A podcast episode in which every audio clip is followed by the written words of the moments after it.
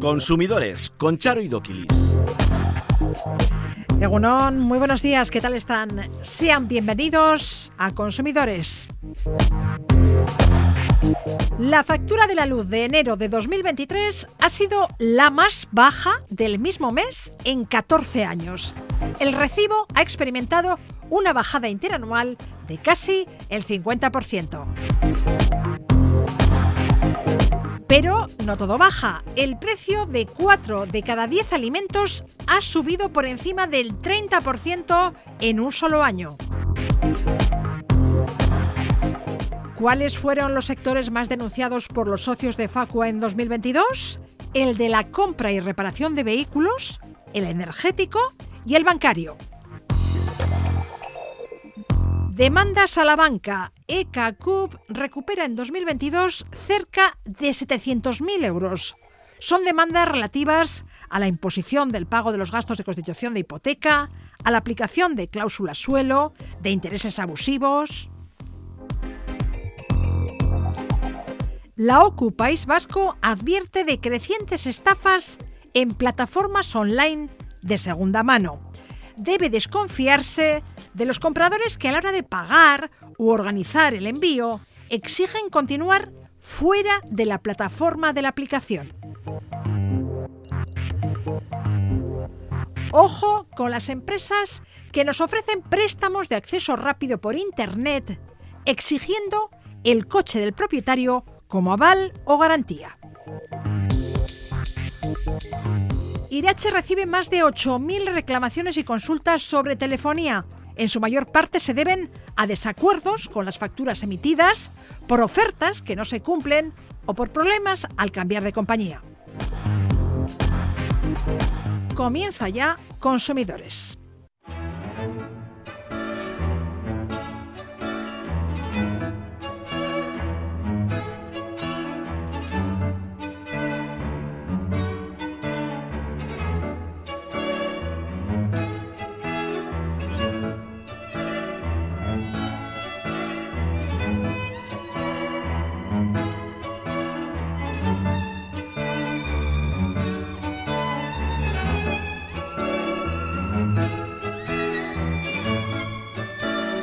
En enero de 2023 hemos pagado por la luz la mitad de lo que pagamos en enero de 2022. Este ha sido el enero con la factura de la luz más baja en 14 años. Rubén Sánchez, secretario general de Facua, arrancamos con una buena noticia.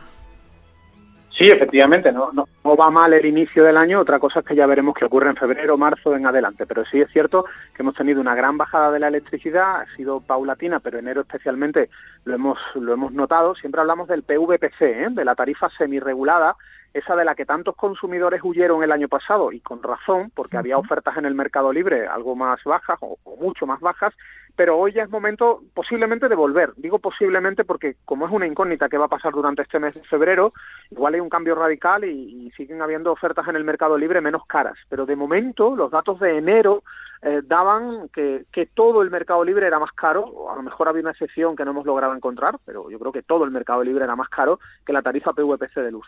Bueno, el recibo de la luz ha bajado un 50% con respecto a enero de 2022, pero los precios de los alimentos han subido y mucho. Cuatro de cada diez alimentos han subido por encima del 30% en solo un año, ¿no? Efectivamente, nosotros hemos hecho un análisis sobre 507 precios, de ellos 474 son alimentos y hemos detectado un incremento, un incremento bestial.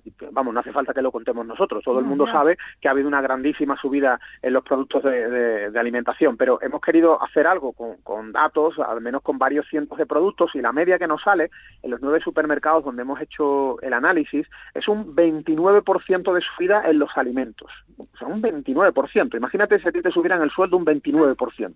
Bueno, pues no, no nos suben eso el sueldo, los hay con suerte a los que nos suben el IPC al menos, pero desde luego mucha gente lo tiene incluso hasta congelado con respecto al año pasado. Bueno, pues eso provoca más empobrecimiento de la población. La gente que era pobre ahora es más pobre, la gente que tenía unos ingresos medianamente razonables, pues ahora con ese dinero tienen para comprar menos cosas, menos ¿Qué alimentos, son los que más han subido?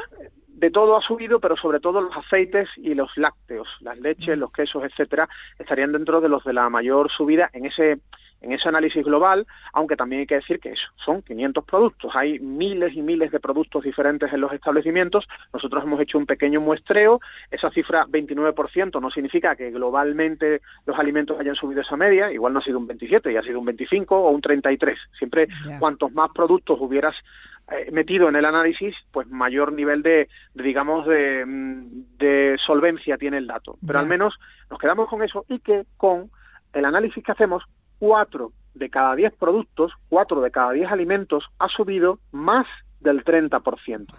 Si buscamos las subidas superiores al 50%, o sea, cuesta la mitad más que el año pasado, si antes costaba 10 euros, ahora nos cuesta 15 o más, ahí dos de cada diez productos han subido más del 50%, que también es una cifra bastante elevada. Y me comentabas que también habéis detectado productos con reduflación. Es decir, no han subido, pero contienen menos cantidad de producto, bueno, y en algunos casos contiene menos producto y además han subido. Sí, no, es que además en todos los casos donde hemos observado reduflación, ese paquete de patatas de 295 gramos y que ahora tiene 275, que a lo mejor no nos hemos dado cuenta, es más, si el paquete de patatas sigue teniendo el mismo tamaño la bolsa, pues al peso, hombre, yo creo que 20 gramos vamos a tenerlo complicado para, para ser capaces de diferenciar. Habría que mirar el etiquetado y acordarse de que el año pasado tenía 295 en vez de 275. Lo detectamos en las patatas, lo detectamos en algún gel que pesaba o que tenía antes 600 mililitros de capacidad y ahora en torno a a medio litro solo, etcétera. Eso es una práctica mm, que se da en el mercado, muchas empresas lo hacen. Hay que recordar que hace años Competencia sancionó a un cártel de fabricantes de geles de baño porque se habían puesto todos de acuerdo para reducir a la vez eh, la capacidad de sus envases. Esa práctica sí es contraria a la legislación, porque una cosa es que lo haga una empresa en concreto por su cuenta y otra es que se pongan todos de acuerdo para subir en paralelo precio, para reducir tamaños en paralelo y la gente no se dé cuenta de esa subida encubierta. Pues bien, lo hemos detectado en varios productos, en 14, y no solamente han reducido el tamaño, eh, no han reducido solo el peso o la capacidad, sino que además también le han subido el precio al envase.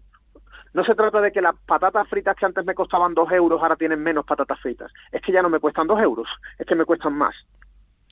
A vuestro parecer, el Gobierno debe fijar precios máximos en el caso de los alimentos básicos. ¿Puede hacerlo, Rubén? Puede hacerlo, debe hacerlo. Tenemos una ley, la ley de comercio del año 96, que faculta al gobierno para fijar topes, fijar precios máximos o fijar márgenes de beneficio máximos a cualquier sector empresarial. Especialmente habla de los productos básicos, productos de primera necesidad, también de sectores donde te, falta de competencia y, por tanto, aquí podría intervenirse los precios de los alimentos básicos si el gobierno quisiera. Hay una parte del gobierno que lo reclama, igual que lo hacemos nosotros. Eh, Unidas Podemos está pidiéndole eso al presidente Sánchez, pero dentro del Partido Socialista no están por la labor. Ya veremos a, ver si la presión eh, logra convencer al presidente porque es fundamental. La bajada del IVA no ha tenido un gran efecto en, nuestra economía porque que nos bajen... Es que no se ha notado la cesta de la compra, ¿no? Claro, es que que nos bajen 4 o 5 céntimos por cada euro de producto incluido la bajada del IVA, que no son todos, como, como la gente sabe, las carnes, los pescados, los productos elaborados no están incluidos, pero están otros como el pan común, las leches, los quesos, las frutas, verduras, hortalizas. Bueno, es una parte importante de la cesta de la compra, pero no es la totalidad, ni mucho menos. Y la bajada además es muy leve. Si un producto me ha subido un 40% y ahora de repente me bajan un 4%, pues lógicamente no, yo no veo el efecto en comparación con hace un año. Más cosas. El sector de la compra y reparación de vehículos se situó a la cabeza de las denuncias de los consumidores en Facua durante 2022, seguido por los suministros energéticos y la banca. ¿Cuáles han sido los motivos de queja? Pues los motivos de queja eh, son, por un lado, el el, cártel de vehículos ha sido el que ha ocupado el mayor porcentaje de reclamaciones, pero porque pusimos en marcha una campaña para fomentar que la gente se sume a nuestras acciones judiciales contra esas fabricantes de automóviles que habían inflado precios a través de otro pacto ilegal y ahora estamos reclamando judicialmente la devolución de los miles de euros en los que se infló el precio de esos vehículos. En segundo lugar, en una condición normal, si no hubiéramos desarrollado esa campaña, sería el primero, el sector de la energía. Yo creo que es lógico, ¿no? Hemos tenido un año donde ha habido muchos movimientos de los consumidores cambiando de compañía, intentando encontrar algo menos caro, y eso también ha provocado un mayor porcentaje de casos en los que ha habido errores, entre comillas, de las eh, empresas del sector energético, retrasos en activarnos la tarifa más barata que pedíamos, sobre todo si era la tarifa de último recurso de gas, la TUR, esa tarifa regulada que es más barata, pues se han pasado de la raya las empresas retrasándose en el cambio y por tanto provocando gastos eh, superiores a los que ya correspondían. También errores de facturación, que nos aparezcan de repente mil kilovatios hora en un solo mes en la electricidad cuando consumimos habitualmente 300, eh, y otras irregularidades que han, posicionado ¿no? en, en uno de los primeros puestos del ranking del fraude a las energéticas. ¿Y con respecto a la banca? Pues los bancos están en tercer lugar, siguen llegándonos denuncias y peticiones de ir a tribunales por cláusula suelo y por gastos de formalización de hipoteca que nos cobra la banca sin que correspondan, son situaciones antiguas en las que la gente pues todavía no había reclamado y cuando lo ha hecho ahora el banco no quiere devolverles todo el dinero más los intereses, con lo cual no queda otra que ir a tribunales y se le suman comisiones abusivas, por un lado, es decir, el hecho de que me saquen una nueva comisión que no aparecía en el contrato o los tres euros mensuales de mantenimiento se convierten en cinco o en siete, así porque sí, cosa que está prohibida, porque el contrato recoge unas condiciones y para poderme subir la tarifa, la comisión en este caso, tiene que haber una causa válida recogida en el contrato, cosa que no ocurre con, con los contratos de cuentas corrientes, y luego también usura esos famosos préstamos, esas tarjetas revolving, donde estamos pagando cantidades fijas cada mes, pero pagamos hasta el infinito, pagamos hasta, hasta no sabemos qué año, y el tipo de interés es desproporcionadamente alto, es un tipo de interés usurero, por tanto, muy superior a la media que hay en el mercado para ese tipo de, créditos y se puede reclamar. En los tribunales la, devolución de la diferencia del dinero que estamos pagando en eh, concepto de intereses, porque cuando ganamos una causa judicial por usura en tribunales, lo que dice el juez es que no tenemos que pagar nada de intereses. Es decir, los intereses del préstamo se eliminan y solo pagaríamos el capital que nos prestan. El segundo sector que más quejas ha aglutinado es el energético. Por cierto, una comunidad de 24 vecinos de Guernica se ha ahorrado 8.000 euros que les facturaron por dos meses de suministro de gas porque la comercializadora que lo hizo les dio de alta sin su consentimiento. A ver, cuéntanos el caso. Bueno, ahí se montó, se montó un lío, es una comunidad de propietarios que se asoció a Facua para resolver el problema, una comunidad donde todos los vecinos, pues al final lo que están pagando en la cuota de la comunidad es el gas de cada una de las viviendas, con lo que estamos hablando de miles de euros que, se suman. Ellos tenían una oferta con una compañía, con, con la antigua EDP, que ahora se llama Total Energies, y, y, llevaban así un tiempo y de repente Total Energies les dice, oye, vamos a renovar el contrato, estas son las nuevas condiciones, y la subida era brutal. Entonces se plantean que no, que no les interesa, que se cambian de compañía, se van a otra eh, y ellos están tan tranquilos con que en enero van a actualizarles el contrato con la nueva compañía. ¿Qué es lo que ocurre? Pues que Total Energies les migra su contrato a una Total Energies paralela, es decir, a una filial de la empresa, a la comercializadora de Total Energies que da la tarifa regulada de gas, a la TUR. Bueno, pues lo que se encuentran estos eh, consumidores es que el precio que les empiezan a cobrar la Total Energies hermana, con la que nunca habían pedido un alta, es un precio mucho más alto, mucho más caro, que el que en su momento, estamos hablando de hace ya dos años, habían logrado con una comercializadora a la que le pidieron el alta y nunca se produjo ese, ese alta. Bueno, claro, han estado pagando meses, un par de meses, más de 5.000 euros por el servicio de gas, es decir, por un consumo real, pero más de 5.000 euros a una empresa a la que nunca le habían pedido el alta, a esa filial de Total Energies. ¿Qué dice la, qué dice la legislación? Cuando a ti una empresa te da de alta en un servicio, aunque lo utilices, no tienes por qué pagarlo. En el momento en el que te des cuenta del cambiazo de contrato, lo reclamarías, te retornarían a tu compañía anterior o a la compañía con la que te querías ir, pero nunca podrían cobrar ni un mes, ni cinco, ni diez. Por tanto, aquí lo bueno para Total Energies es que han sido dos meses irregulares. Si hubieran sido más meses, si hubieran sido cuatro, serían más de 10.000 euros de más que les habrían cobrado y que habrían acabado recuperando porque así lo establece la ley y porque evidentemente así lo batallamos en Facua y, logramos que les devolvieran el dinero. Sí, sí, la energética ha tenido que devolver 8.000 y pico euros. ¿Por qué? 8.000, correcto, Sí, sí, 8.000 y pico, sí. Porque eh, no puede reclamarse al consumidor pago alguno por el suministro de servicios como el gas, la electricidad o el agua si no han sido solicitados. Exactamente. Si yo no pido algo, si me cambian de compañía de electricidad, de gas, de, teléfono, si me dan el cambiazo y yo no lo he aceptado, yo nunca lo he pedido y me entero al final cuando me empiezan a llegar las facturas, podría reclamar la anulación de todas esas facturas, que me devuelvan el dinero que me están cobrando y evidentemente que me retornen a la compañía con la que estaba, en las mismas condiciones. Si ahora la compañía en la que estaba me dice que me cambia las condiciones, también podría reclamar daños y perjuicios al que me dio el cambiazo. Rubén Sánchez, secretario general de FACO Consumidores en Acción, gracias. A vosotros, un abrazo.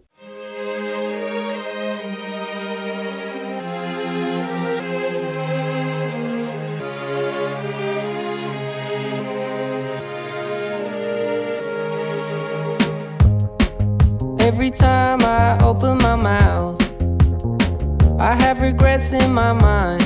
Every time, and no one seems to figure me out. I guess it's stress. It's making me feel so depressed. Most my life I felt so tired, but every now and then when I try, I say, keep it up and go on. Holding out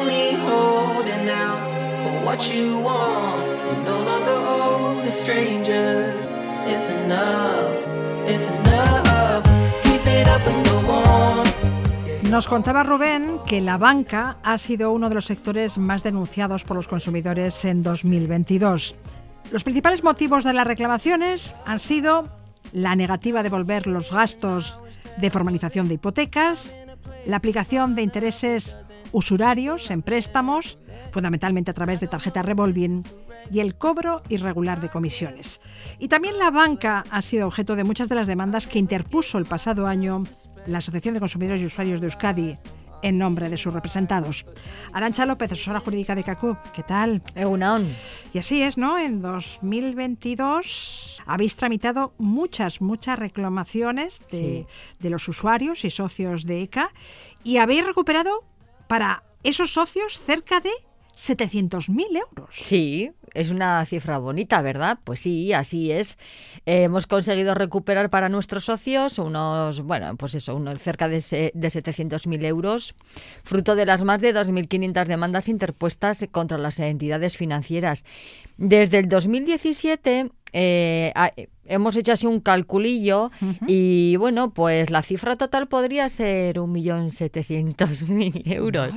Estas son, pues eso, relativas al cobro indebido, como hemos comentado, pues de las cláusulas suelo, imposición de, pago de los gastos de constitución de hipoteca, eh, pues lo de la notaría, registro, gestión y tasación, las comisiones de apertura, tarjeta revolving, phishing, créditos usuarios. Entonces, bueno, pues como podemos comprobar, pues es, eh, bueno, una cantidad bonita. Sí, sí, Y habéis recuperado esa cantidad bonita porque habéis ido a juicio. Las reclamaciones extrajudiciales no las tienen en consideración las entidades financieras. Es que es alarmante que hoy en día sigamos teniendo que reclamar judicialmente los gastos de constitución de hipoteca, por ejemplo, cuando en la mayoría de los casos, para eh, o sea, eh, cuando en, en todos los casos nos están dando la razón. Entonces, es que es absurdo. Los jueces Claro, en todos los casos da la razón porque las sentencias del Supremo y del Tribunal de Justicia eh, de, la Unión, Europea lo dejaron claro. el abono del impuesto de actos jurídicos documentados corresponde a la persona que solicita el préstamo. Los gastos de notaría deben repartirse entre la entidad financiera y la persona consumidora. Correcto. Y el banco deberá hacerse cargo de los gastos de registro de la propiedad, gestoría y, tasación. Luego, el banco nos debe devolver la mitad de los gastos de notaría y los gastos de registro de la propiedad, gestoría y tasación. Al 100%. ¿A cuánto pueden ascender esos gastos? Bueno, eso depende de cada caso, ¿vale? Porque las facturas son diferentes en cada caso. Entonces hay que ir caso por caso, a ver, porque también las escrituras son diferentes, el número de hojas son diferentes, entonces, bueno, la actuación es distinta. Entonces, eh, cada caso es un mundo. Aparte de que luego hay que tener en cuenta de que eh, hay personas que la factura de notaría y de registro la tenemos seguros, bueno, nos la han cobrado sí o sí. La factura de gestoría y de tasación, hay veces que igual no nos tasan la vivienda, entonces no tenemos esa factura, mm, o hay veces que no han cobrado esa gestión por la razón que sea. Entonces, claro, cabe la posibilidad de tener o, o cuatro facturas o tres facturas o dos facturas. Y claro, luego hay que tener en cuenta también el año en el que yo pagué esas facturas, porque eh, se solicitan los intereses legales desde el momento en el que se abonó cada una de las facturas. Entonces, claro, imaginemos una, unas, eh, una hipoteca que se ha pagado en el, unas facturas que se pagaron en el 2006-2007, pues ya tenemos un montón de años de intereses legales. ¿De media cuánto están devolviendo? Bueno, pues podemos poner una media de 600 euros. Pero claro, hay gente que puede pasar de los 1000 y hay otra gente que se puede quedar en 400. Depende, ¿eh? Pero eso, una media así, a ojillo, entre 700, entre 600 y 700 podría ser un poco la media. Arancha, ¿quién puede reclamar los gastos de formalización de hipoteca? Todo el que haya tenido una hipoteca o tenga una hipoteca eh, ya vamos a poner el límite del 2017-2018 porque, bueno, estas hipotecas ya han empezado con reparto de gastos. Entonces, claro, cuando se cambia la redacción de la cláusula de gastos, en, esos casos ya no las podemos reclamar. Pero echando la vista atrás, vamos a poner desde, por ejemplo, desde el 2017 para atrás y siempre y cuando tengamos la escritura del préstamo y las facturas correspondientes a los gastos que hemos comentado. ¿Puedo reclamar ese dinero aunque haya pagado ya la hipoteca? Sí, sí, sí, aunque la hipoteca esté cancelada, lo puedo reclamar, sí. Sí, sí. Bien. ¿Y qué documentos se exigen para presentar la demanda?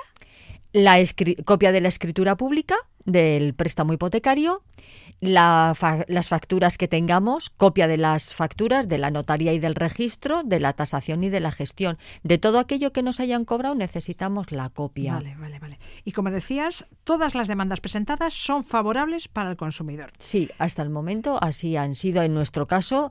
No sé si ha habido, creo, un caso muy raro, muy raro que, que, que no se atendió que ahora no recuerdo por qué, pero el resto de los temas, la verdad es que se han atendido estupendamente. Eso sí, tenemos que tener paciencia porque los juzgados no dan abasto en darle salida. No, y en la situación de ahora que están en huelga, menos, porque el tema está paralizado. Entonces, eh, pero sí, claro, a ver, hay que tener paciencia, pero como yo siempre digo, nada teníamos hace unos años, ahora lo podemos reclamar.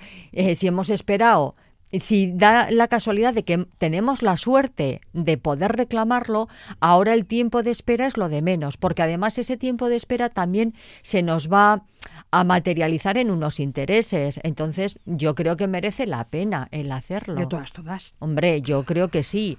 Para que podamos, pues eso, en el 2023, eh, bueno, en el 2024, a estas fechas, poder decir que en el 2023 hemos igualado la cuantía de 700.000 euros. Bueno, ya nos contarás. No sería un mal dato. Arancha López, asesora jurídica de la Asociación Vasca de Consumidores y Usuarios. Gracias. Gracias a vosotros de nuevo, Agur consumidores arroba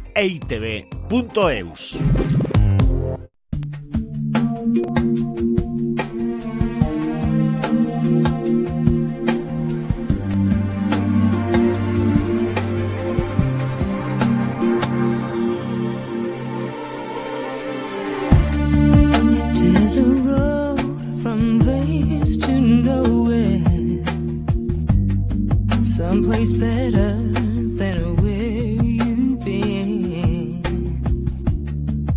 coffee machine that needs some fixing. In a little cafe just around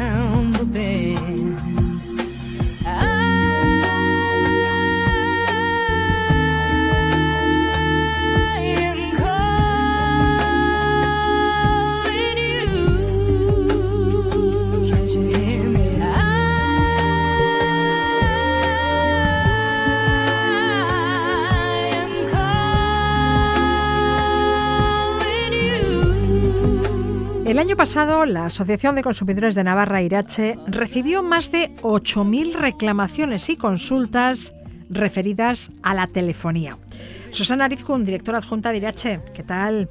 Hola, muy buenas. El problema más habitual que denuncian los ciudadanos es que al revisar la factura descubren que les están cobrando más de lo acordado, ¿verdad? Así es. Tarifas más altas de lo esperado. Y dirás, ¿y qué se puede hacer?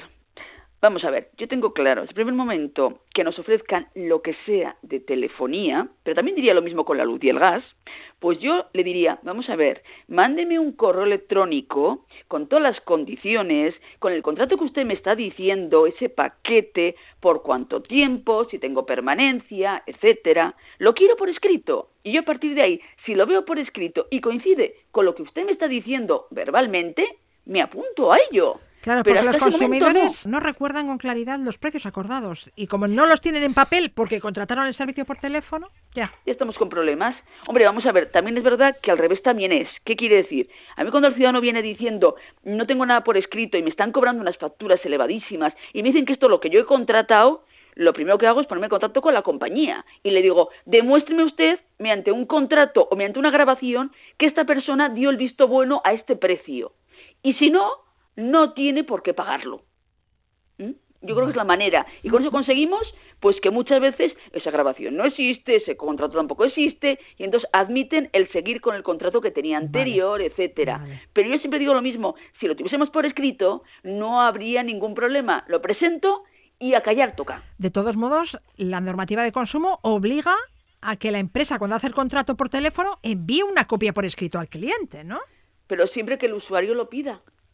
Ah, Y estamos en la de siempre. ¿Qué pasa? Que muchas veces el usuario dice que lo ha pedido, pero como tampoco tienes nada por escrito de eso, ya estamos como siempre. ya, ya. Es que la- ley debería ser obligado siempre contrato por escrito para que tenga validez. Pues como tienes una póliza de un seguro de, de cualquier cosa, o yo qué sé, un préstamo hipotecario. Si es que todo tenemos por escrito, señores. Así Pues las cosas, no. convendría que no contratáramos este servicio por teléfono, ¿no? Que lo Ah, yo no hiciéramos haría nunca de estas. en una No, oficina física. Yo tendría claro, oficina física o por correo electrónico que si me lo mandan. Que no me mandan nada, pues no me cambio de compañía. He hecho el tonto, que es lo que dicen ellos. Ha hecho usted el tonto, que es mucho más barato. ¿Cómo no se va a apuntar usted? Vamos a ver, lo que no quiero son engaños. Y lo que quiero es que las cosas funcionen correctamente. Entonces, si ustedes no me dan por escrito, es porque algo tienen que ocultar con lo que no me interesa. Susana, en otras ocasiones te aplican un descuento temporal, pero transcurridos esos meses, las tarifas suben 5, 10 o 20 euros. El anzuelo es ese descuento. Y claro, picas. Claro, ¿te acuerdas tú luego de que este descuento era solo para seis meses? No. ¿Qué te vas a acordar? Hombre, hay gente que lo apunta, ¿eh? Yo soy también de las que apunto en el calendario hasta tal fecha, luego preguntar. Pero bueno, estoy acostumbrada y, me- y sé los problemas que vienen detrás. Pero en general el ciudadano no lo hace. Y entonces, pasado, como dice, seis meses o cuatro meses o un año, te pegan el palo, tú protestas y te dicen, oiga, es que el contrato solo era para seis meses. Y ahí entonces dices, pues no tengo nada que hacer. ¿Sí? Hablando de subidas, especialmente a principios de año, ahora las compañías telefónicas incrementan sus tarifas. En su día te prometieron una tarifa fija, pero unilateralmente deciden incumplir el contrato. ¿Son legales esas subidas de tarifa? Eso es otra también. La ley les ampara. Es que al final yo creo que las leyes están muchas veces muy mal para, eh, muy poco favorable al consumidor y muy a favor de empresas, yo siempre digo, porque no hay derecho. O sea, vamos a ver, eh, ¿tienen derecho? Si te notifican con un mes de antelación, sí. Entonces, si ellos te mandan una cartica diciendo, junto con la factura, que suelen hacerlo unido, para el mes que viene la tarifa de usted va a ser de cuatro euros más o cinco euros más porque le voy a poner una velocidad superior, pues, pues te lo puede hacer. Otra cosa es que tú digas, si esto yo no quiero. Bueno, pues si no quieres, a partir de ahí tienes ese mes de margen para darte de baja y cambiar de compañía. Y otra también que viene importante, que el ciudadano suele decir, pues que tengo una permanencia, me van a cobrar una penalización. No, señores. Motivo, porque estás modificando el contrato y como estás modificando ese contrato, el ciudadano se puede cambiar de compañía sin ningún tipo de penalización. Pero Entonces, en si la siempre. compañía te sube la tarifa, te puedes ir a otra sin pagar ninguna penalización. Así es, y te tiene que avisar con un mes de antelación, ¿eh? Si no lo hacen, no te pueden subir y lo tienen que demostrar que te lo han notificado. Estamos en la de siempre otra vez. Vale. Otros muchos consumidores se han quejado de que les han cobrado por servicios no contratados y se dan cuenta de ello muchos meses después. Claro, los cargos eran pequeños, de 2, 3 euros. Pues, ¿qué pasa? Que este tipo de contrataciones son muy poco transparentes, muy poco claras. A veces es cuando respondes a un mensaje o clicas algún anuncio en Internet. Y dices, bueno, vamos a ver, cliqué, sí, pero una cosa es que clique y otra cosa es que a mí me interese ese producto que usted me está queriendo vender. Y la ley lo que dice respecto a ello es, que es lo que hacemos nosotros siempre en las reclamaciones. Vamos a ver, es un servicio que está usted prestando, entonces el usuario tiene que haber recibido esa información clara en qué consistía ese servicio y tiene que haber dado el visto bueno y por cuánto tiempo y qué coste. Entonces, esa grabación la tiene que tener la empresa y si la empresa no lo tiene, no tengo por qué pagar ese tipo de servicios porque ya está bien. Bien. Otra de las quejas más habituales es la mala calidad del servicio, especialmente de Internet. Se corta o va muy lento y pasa sobre todo en las zonas rurales. ¿Qué te dice la compañía? Que el servicio es el contratado. Ante esa respuesta, ¿qué haces? ¿Te vas? ¿Pero te pueden cobrar una penalización? Es que vamos a ver, eh, yo primero que diría es, ¿tienes un contrato por escrito con la compañía? ¿Qué es lo que tienes? Segundo lugar, si pone en lo, que es en la factura eh, velocidad 20 megas y a ti no te llega ni a 2 megas, porque eso está pasando, pues señores, yo no voy a pagar por 20 megas porque usted no me está prestando el servicio. Entonces, el incumplimiento de contratos de ustedes, no mío como consumidor. Entonces, olvídese de mí, yo no voy a pagar y lógicamente no tengo ninguna permanencia ni penalización porque el que ha modificado el contrato ha sido ustedes, que es no me han prestado un servicio que me corresponde, que son 20 megas, porque solo llega a dos. O sea, ya vale. También yo entiendo que aquí las compañías de telefonía, si ven que es una zona rural en la que hay mucha montaña y saben que la velocidad va a ser menor, ¿por qué te encajan algo que no corresponde? Si sabes que no va a haber posibilidades, no hay más que problemas detrás. Y luego, para colmo, ¿para qué me ahogas además diciendo que tengo que pagar una penalización y una permanencia? Porque si no, eh, eh, bueno, pues porque me corresponde, porque yo he firmado ese contrato. Pero oiga, vamos a ver, que ya vale que no puede ser así las cosas y lógicamente conseguimos que no tengan que tener ni permanencia ni penalización y al contrario yo mando cartas diciendo y voy a exigir daños y perjuicios que ya vale. Ahora que sacas a colación el tema de las penalizaciones, otra queja frecuente sobre telefonía es la referida al compromiso de permanencia. Muchas personas no saben si tienen que pagar algo cuando quieren cambiar de operadora, cuánto tienen que pagar y durante cuánto tiempo está vigente esa penalización. Es que vamos a ver, eh, cuando tú te das de alta con una compañía y te dicen que va a haber una permanencia, primero te lo tiene que decir, eso es lo primero.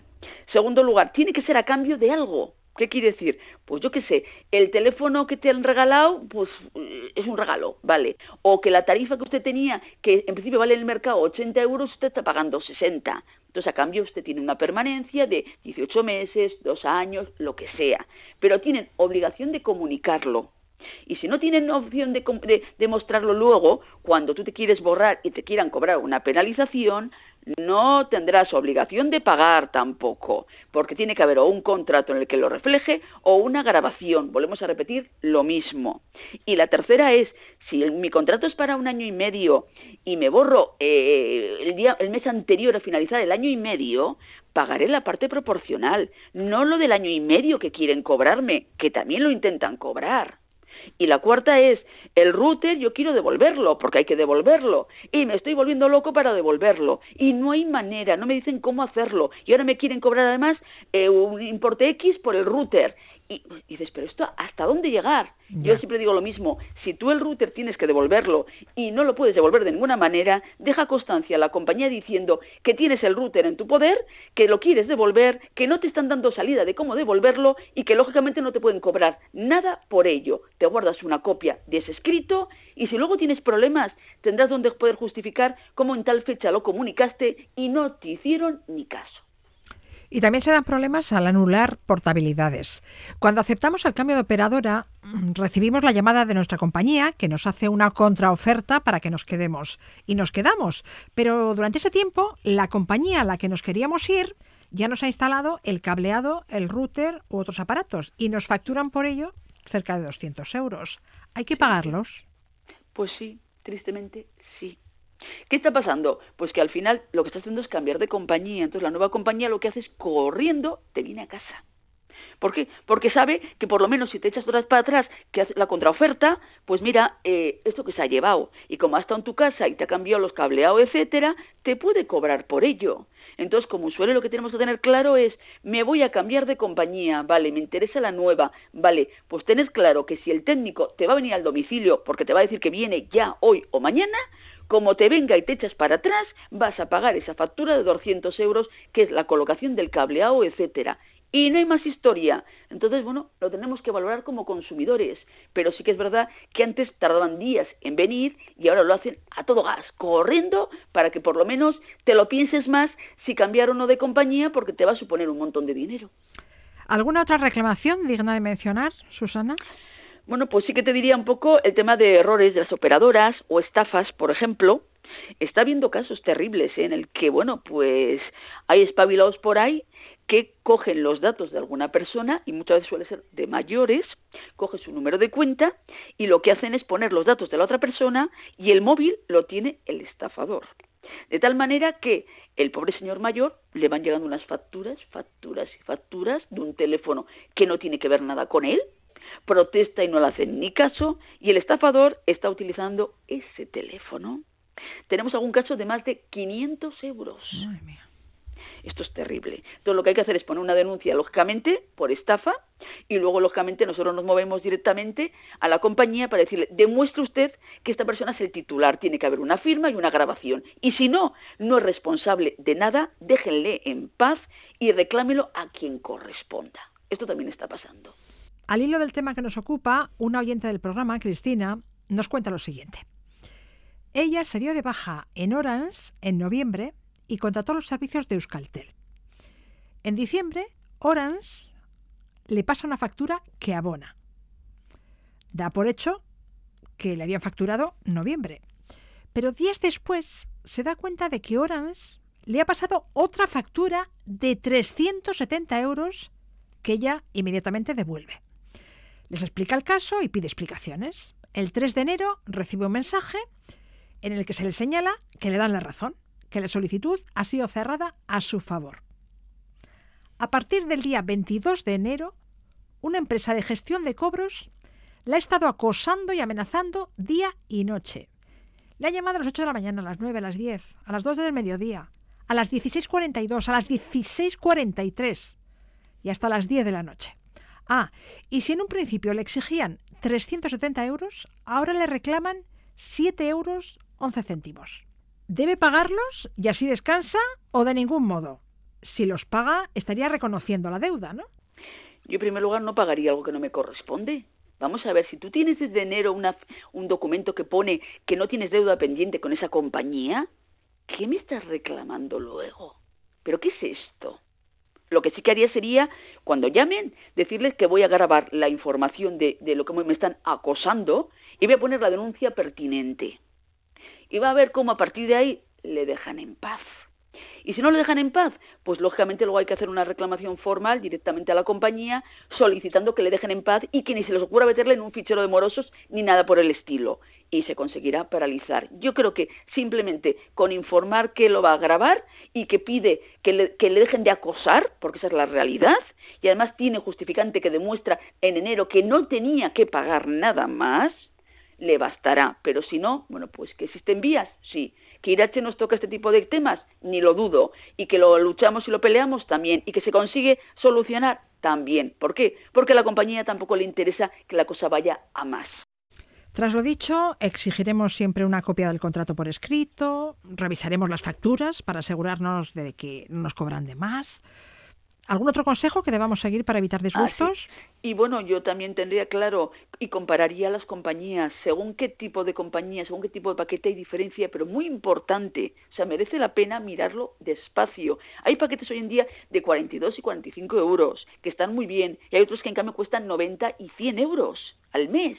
Entonces merece la pena compararlo. Eso sí, pidamos siempre, como decías, por escrito las nuevas condiciones, miremos despacio si hay permanencias, si hay penalizaciones y tengamos claro que tenemos que pagar por el servicio que nos prestan y no por lo que en un momento determinado la compañía le interese cobrarnos, que ya vale. Y eso sí, fichero de morosos no hay que meter al consumidor salvo que demuestren que esa persona tiene la deuda, tiene mucha jeta y no paga. Si no, no le corresponde al consumidor nada de meterle en un fichero de morosos y mucho menos amenazarles con una posible demanda judicial, que también lo vemos que son falsas y por escrito para asustar al consumidor. Ya vale. Susana Arizcún, directora adjunta de la Asociación de Consumidores de Navarra Irache, gracias por acompañarnos una semana más.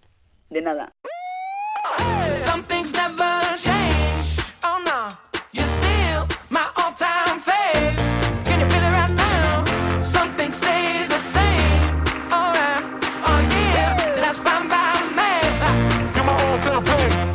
Day ones are always getting rockin'. This a throwback to when we got it poppin'. Red cups, no plans, lot of sunshine. This time they make a movie quoting dumb lines. Summertime now, rolling with the homies. Take a shot, leave the hand of yellow Kobe.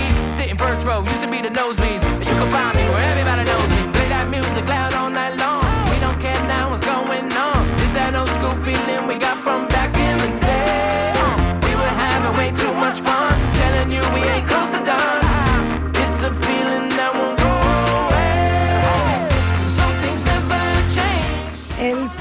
online supone ya alrededor del 90% de todos los ciberdelitos, según la policía. Y su incidencia no hace sino aumentar, en buena medida aprovechando el tirón de las plataformas de compraventa de productos de segunda mano como Wallapop, Vinted, eBay o Vivo, advierte la OCU. ¿Qué palizaga, asesor jurídico de la Euskadi? ¿Qué tal? Pues muy bien, fresquitos, pero muy bien, doña Charo. La delegación de la OCU en Euskadi ha tenido constancia de varios fraudes en webs de segunda mano. A ver, ¿cómo actúan los delincuentes? ¿Cuál es su modus operandi? Pues mira, tenemos dos, dos tipos de fraudes. Mira, fíjate, uno era muy curioso porque vino una, vino una socia que había trabajado, hasta había trabajado con, con Vinted, siempre. Me dice, siempre he trabajado y de repente, pues yo pensaba que estaba en la página original y no estaba. Con lo cual, al meter los datos pues para hacer los pagos, pues evidentemente de esa página pirata, que era, dice, clavada, clavada, clavada, eh, pues me, me, sacaron dinero a la tarjeta. Ese es el primer fraude. Hay que tener Claro. un poquito cuidadito con, con ello, porque cada día la- se falsifican las páginas y pensamos que estamos en las, en las originales. Tener un poquito un cu- cuidado con, con ella. Pero hay otro fraude también más, más común, ¿no? Entonces, básicamente, es cuando, bueno, pues yo, pues imagínate, te voy a comprar, estamos en, pues en Wallapop, en Vinted, en Ibai, en Vito, en Vivo, en las que queramos, de esas plataformas, ¿vale? Yo contacto contigo y te digo, oye, mira, Charo, ojo, pues para ahorrarnos el dinero que nos cobra la plataforma por la transacción, venga, oye, pues lo hace- seguimos por fuera, dame una dirección de correo móvil y ya está. Y yo te mando un enlace de mi banco para que tú, pues, o para hacerte yo el pago, o tú me das los datos de la tarjeta para que te lo pase a tu tarjeta. Entonces, mucha gente, por ahorrarse ese dinerito, sale de la plataforma, empieza a dar unos datos bancarios, o un correo, o un teléfono, y claro, el final de la película, pues no lo podemos imaginar todo. Nos van a llegar una serie de cargos que no hemos hecho porque todo eso es una estafa. Y Claro, hemos han aprovechado claro. que nosotros hemos facilitado esos datos. Al Entonces, mantener tener la conversación fuera de la plataforma, esta no puede monitorizar ni proteger la compraventa. Así es. Entonces, ese ahorrito, pues a veces nos sale nos sale caro, porque dentro de la plataforma, ya de- dentro de pues, Wallapop o eBay o Vinted, pues básicamente sigues, hay unas, unas formas de pago que están más garantizadas, e incluso la plataforma podría devolverte el dinero, pero una vez que tú te vas, dices, la plataforma dice, oiga, mire, si usted se ha querido ir, ahora no me venga con Ya, reclamaciones. ya. sí sería bueno, si nos ha pasado algo de esto, pues informar a la plataforma pues para que esos contactos, porque también eso es, eh, hay que ver eh, con quién contratamos, ¿no? Ya, esos ya, contactos pues los quiten. Generalmente suele ser gente que lleva poco tiempo, unos perfiles muy muy bajos, tiene prisa por hacer esas esas compraventas y suelen ser no suelen discutir precios. Ah, no decir, regatean. no- claro. exactamente. Quieren cerrar pronto la operación. Ya. Entrar y salir, que se, que se dice. Eso también nos tendría que llevar a, a desconfiar un poquitín de, de, de esas ofertas. Vale, vale, vale. Bueno, ¿cómo podemos evitar ser víctimas de estos sinvergüenzas? Pues a ver, básicamente eh, la primera recomendación es seguir. Seguir dentro de la, de la plataforma. Vale. Y No como- salir como- nunca de la plataforma. Vale. Porque al final ese pequeño ahorrito pues nos va a privar luego de ciertas de ciertas garantías, ¿no? Bien. También es bueno antes de comprar, pues ver, eh, revisar lo que estábamos comentando, ¿no? Eh, esos perfiles, ser un poco que se cauteloso con ese perfil, pues de cuánto tiempo lleva, qué reseñas le han dado, oye, pues este es de fiar, no es de fiar, lleva mucho tiempo, y dices, bueno, te dan por lo menos una una imagen, ¿no? y básicamente pues aprovechar las, las herramientas de la plataforma pues a la forma de pagar por PayPal o por otro o por otro sistema. Pero hay que, hay que desconfiar un poquitín o tomar ciertas garantías. Ya, ya. ¿Y si a pesar de todo sufrimos una estafa? Pues mira, avisar a la plataforma pues para que este link o este contacto lo borren, avisar a nuestro banco para ver si podemos parar esos pagos y, por supuesto, presentar una, una denuncia por estafa en la, ante la policía.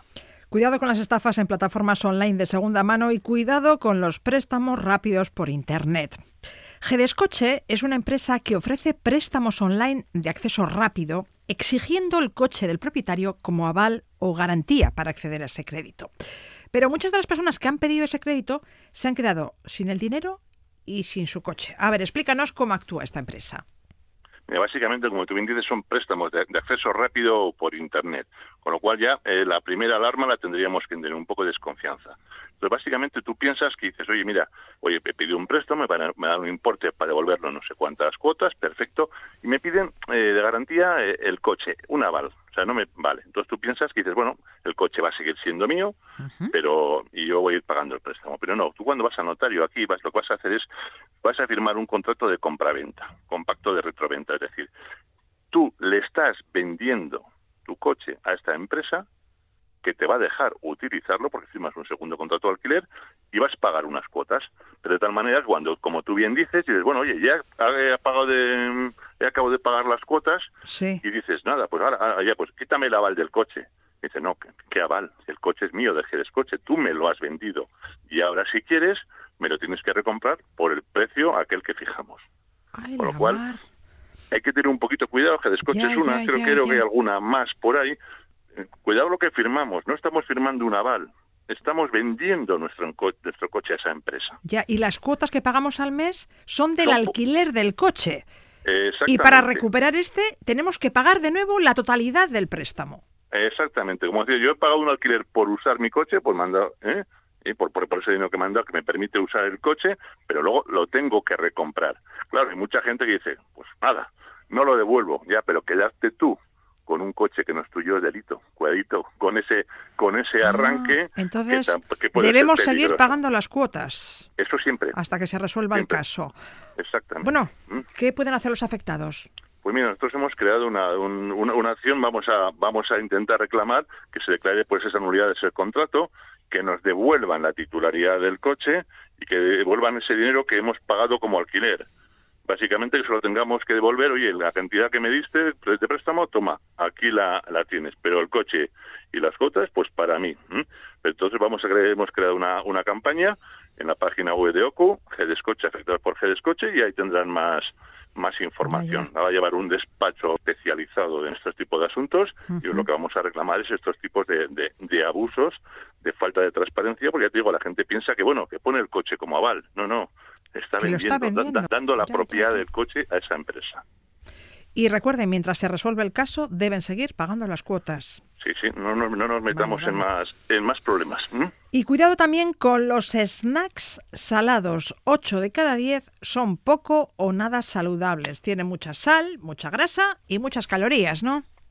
Pues sí, mira, hemos analizado 200 snacks salados de estos que se venden en, en supermercados, pero a ver, básicamente de todo, gachitos, conos, nachos, bueno, de todo, eh, healthies, con formas, gusanitos, palomitas, cortezas, bueno, todo, todo eso que nos entra muy bien por los ojos y que nos gusta comer de vez en cuando, porque uno de los problemas que tienen es básicamente es que tienen glutamato, que los hace tan apetecibles y nos engancha, ¿no? pues bueno, de esos 202, el 78, casi el 80% son poco o nada saludables, en especial los fritos, cortezas, los snacks con formas, pues aros, conos, bolas, los gusanitos y las, las palomitas extruidas. Así que habrá que consumirlos de forma ocasional. Exactamente, porque como tú bien decías, mira, tienen un exceso de sal, de grasas, un 24%. Ya no te cuento los colorantes, saborizantes y aditivos que, que llevan. y un aporte calórico de, de 467 calorías por, por 100 gramos. Y lo que podría ser interesante, que básicamente utilizan hidratos de carbono, pero están tan procesados para hacerlos que esas vitaminas o fibra que podían tener, pues, pues no, no, los, no los hacen recomendables. Son más recomendables los frutos secos, las aceitunas, los encurtidos, los boquerones. ¡Ay, se me está haciendo la boca agua! El hummus, el guacamole, sí, pero a ver, ¿a quién cuando está tomando pues un chacolí o un blanquito le pone unas patatas fritas delante? ¿Quién no pica? ¿Quién tiene esa fuerza de voluntad, aunque sea solo para coger una? Bueno, yo, entre una patata frita y una gilda me decanto por la gilda, ¿eh? Hombre, claro, no me compares, pero te ponen un platito de patatas y es que no se lo comes una. Yo, incapaz, no lo voy a... No, no, si te ahora, ponen ahora que no patatas- nadie, no lo, no lo voy a negar. Bueno, la gilda y las patatas, todo. Bueno, kepa, mila esker gurekin izateagatik eta datorren arte. Bai, hemen hartuko gara. Venga, Agur. agur.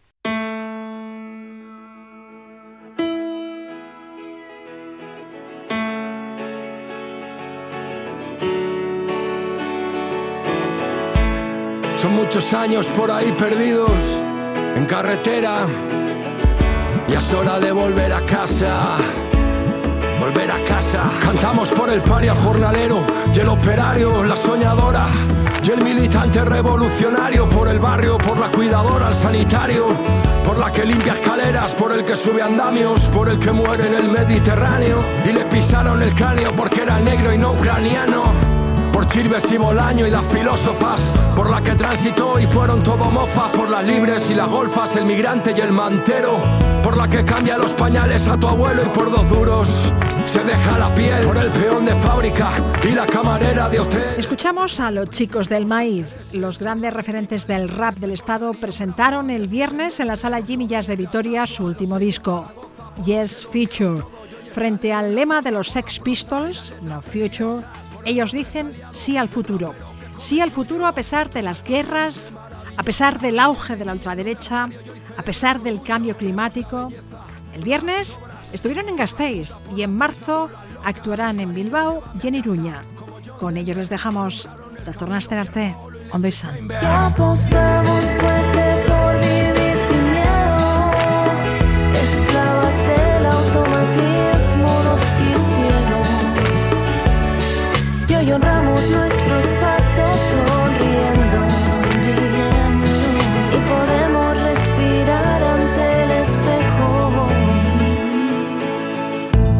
Porque el grito no es bastante. Por la migrante y la militante, por el que pone su cuerpo para frenar desahucios, por los que lanzan piedras en mítines del fascio, por la sonrisa del niño palestino que no regala sus tierras al asesino, por la mujer afgana, por la dignidad cubana, por las que no pierden ganas de construir un mañana, por las huelgas del metal o de Tubacex que demuestran que al luchar se puede vencer, por los barrios en pie que protestan, que no quieren en sus calles más casas de apuestas.